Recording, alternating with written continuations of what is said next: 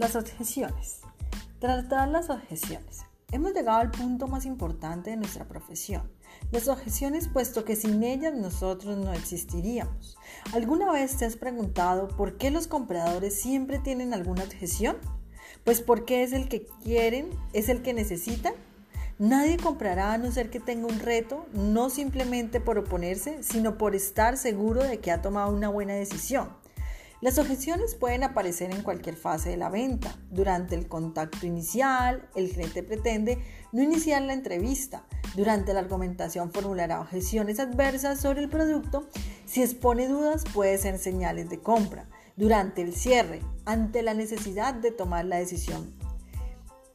¿Quiere tener claro todo o quiere ampliar la información que ha recibido?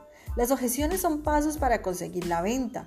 Es como una escalera que el comprador debe subir, cada peldaño en una objeción y al final, cuando llegar arriba, ha comprado.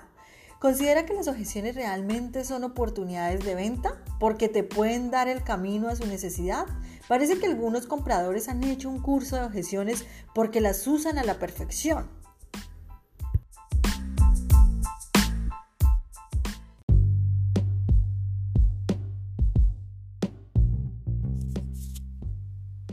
Poema a un amigo. Autor desconocido.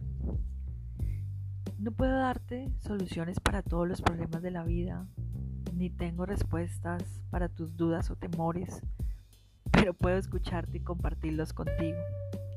No puedo cambiar tu pasado ni tu futuro, pero cuando me necesites estaré ahí junto a ti. No puedo evitar que tropieces, solamente puedo ofrecerte mi mano para que te sujetes y no caigas. Tus alegrías, tus triunfos y tus éxitos no son míos, pero disfruto sinceramente cuando te veo feliz.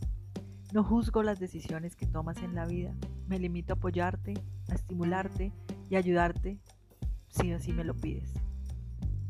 No puedo trazarte límites dentro de los cuales debes actuar, pero sí te ofrezco el espacio necesario para crecer. No puedo evitar tus sufrimientos cuando alguna pena te parte el corazón, pero puedo llorar contigo y recoger los pedazos para armarlos de nuevo. No puedo decirte quién eres ni qué deberías ser, solamente puedo quererte como eres y ser tu amiga. En estos días oré por ti, en estos días me puse a recordar a mis amistades más preciosas.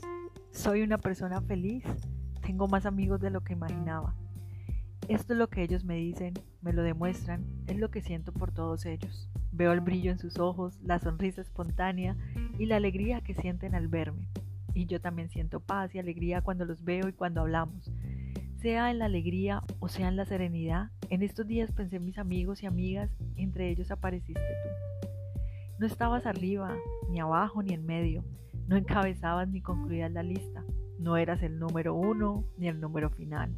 Lo que sé es que te destacabas por alguna cualidad que transmitías y con la cual desde hace tiempo se ennoblece mi vida.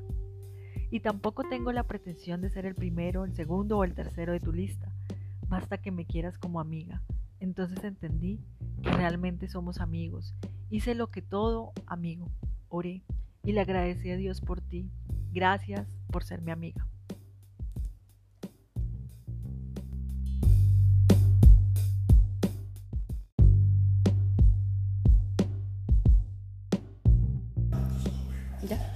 A los que nos gusta comer bien, llegó el sabor que nos reúne. Salsa, tomate bari con un rico arroz con pollo.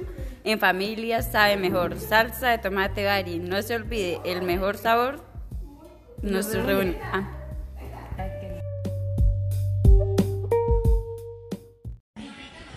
A los que nos gusta comer bien, llegó.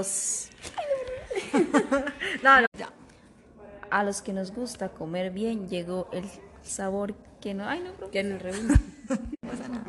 A los que nos gusta comer bien, llegó el sabor que nos reúne. Salsa de tomate vari con un rico arroz con pollo en familia sabe mejor. Salsa de tomate vari, no lo olviden, el mejor sabor que nos reúne. Salsa de tomate vari. Ella, ya el comercial, casi no lo